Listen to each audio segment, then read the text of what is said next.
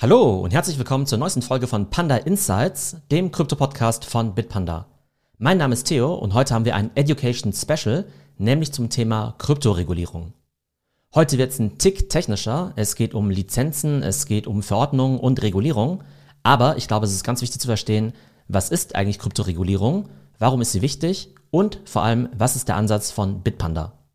Fangen wir mit der wichtigsten Frage an. Warum brauchen wir eigentlich Kryptoregulierung? Die Kryptobranche ist immer noch eine relativ junge Industrie. Deshalb ist es extrem wichtig, dass der Gesetzgeber einen klaren regulatorischen Rahmen schafft, in dem sich alle Marktteilnehmer sicher bewegen können. Sowohl Anbieter von Kryptodienstleistungen und Produkten als natürlich auch Endverbraucher. Deutschland zum Beispiel ist seit vielen Jahren international führend, wenn es um das Thema Kryptoregulierung geht.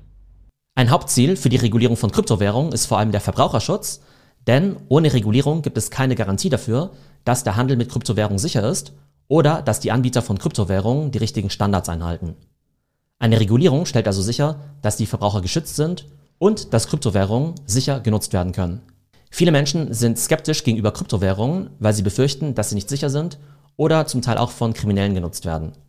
Eine Regulierung würde zeigen, dass Kryptowährungen eine seriöse Technologie sind, die von Regierungen und Regulierungsbehörden geprüft und unterstützt werden.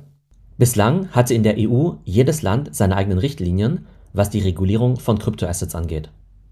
Bitpanda hat beispielsweise in allen Kernmärkten, in denen Bitpanda aktiv ist, die jeweiligen nationalen Richtlinien befolgt, die entsprechenden nationalen Lizenzen beantragt und auch erhalten.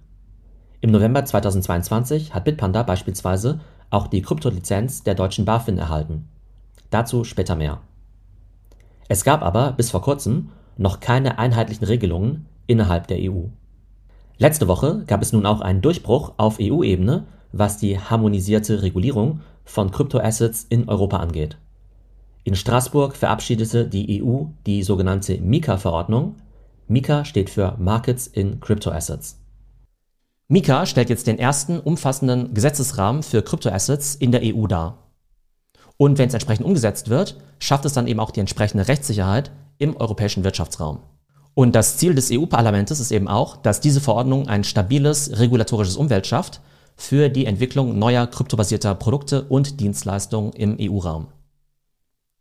Mika adressiert verschiedene Bereiche des Kryptoökosystems, nämlich Stablecoins, Utility Tokens und die Verwahrung von Kryptoassets. Für Kryptodienstleister gibt es jetzt einheitliche Lizenzen, mit denen sie im gesamten EU-Raum operieren können. Was bedeutet diese Verordnung im Einzelnen?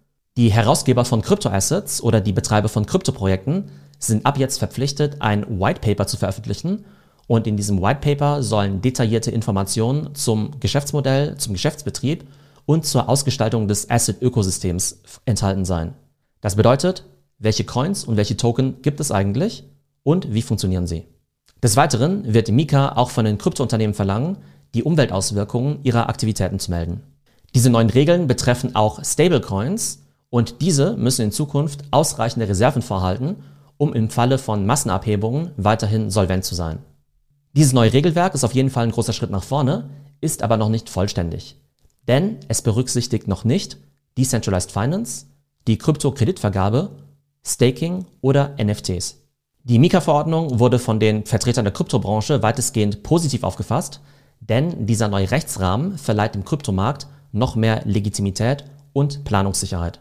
Ganz spannend, hier ist die EU sogar den USA einen Schritt voraus, denn in den USA gibt es so einen einheitlichen rechtlichen Rahmen noch nicht. Welchen Ansatz verfolgt Bitpanda, wenn es ums Thema Regulierung geht? Bitpanda ist schon seit vielen Jahren ein Vorreiter in Sachen Kryptoregulierung in Europa. Auch Erik Demuth, der CEO von Bitpanda, hat sich zum Thema Mika-Verordnung geäußert. Er sagt, das EU-Parlament hat Mika genehmigt und in etwas mehr als zwölf Monaten wird die EU der erste globale Markt sein, der einen standardisierten Satz von Vorschriften für die Kryptoindustrie einführt. Klare Regeln werden die Innovation fördern, Investoren schützen und dazu beitragen, Krypto dauerhaft in Europas Finanzmärkte zu integrieren. Eric weiter. Seit der Gründung von Bitpanda war ich immer ein großer Befürworter der Regulierung.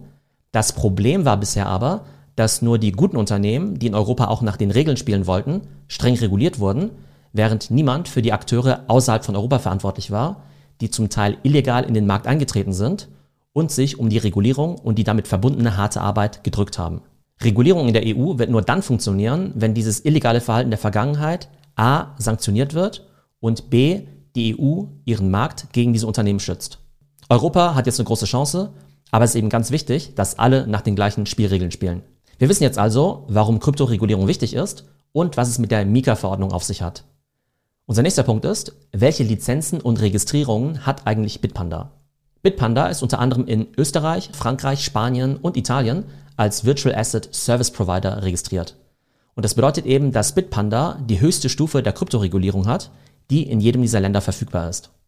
Um solch eine Registrierung zu erhalten als Virtual Asset Service Provider, müssen sich Kryptounternehmen einer strengen Prüfung durch die lokale Aufsichtsbehörde unterziehen.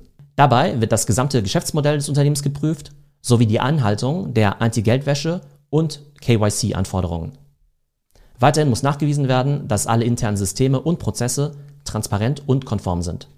Bitpanda verfügt auch über eine MIFID II-Lizenz und das ist ein regulatorischer Rahmen, den Investmentunternehmen einhalten müssen, um Marktmissbrauch zu vermeiden und vollständig transparent und konform zu bleiben.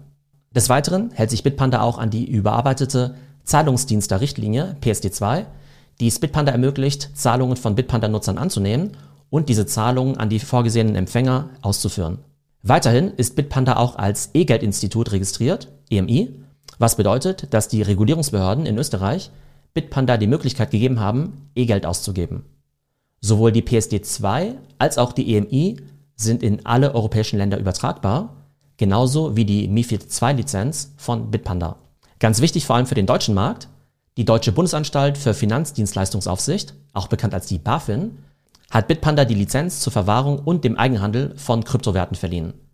Und die BaFin-Lizenz ermöglicht Bitpanda die aktive Vermarktung von Services am deutschen Markt, sicher, zuverlässig und ganz wichtig, streng reguliert. So, jetzt haben wir ganz viel über Regulierung, Lizenzen und Registrierungen gesprochen. Ganz wichtig natürlich aber, was bedeutet das Ganze eigentlich für dich als Nutzer?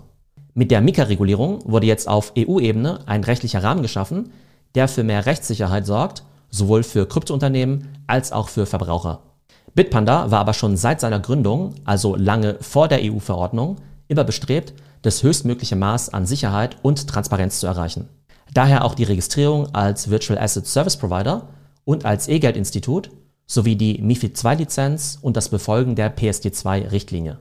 Zusammenfassend kann man sagen, Krypto ist und bleibt eine dynamische Branche, da wird sich auch in Zukunft noch viel ändern und Bitpanda wird auf jeden Fall immer versuchen, die Themen Sicherheit und Regulierung proaktiv anzugehen und eine Vorreiterrolle für die gesamte Industrie zu übernehmen.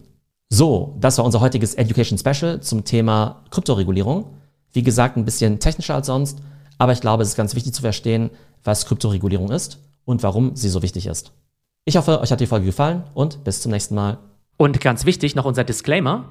Die vergangenen Wertentwicklungen geben keinen Hinweis auf zukünftige Ergebnisse und die Inhalte des Podcasts stellen weder eine Anlageberatung noch ein Angebot oder eine Aufforderung zum Kauf von digitalen Assets dar. Investieren birgt Risiken. Vor dem Abschluss einer Transaktion sollten stets eigene Recherchen durchgeführt werden.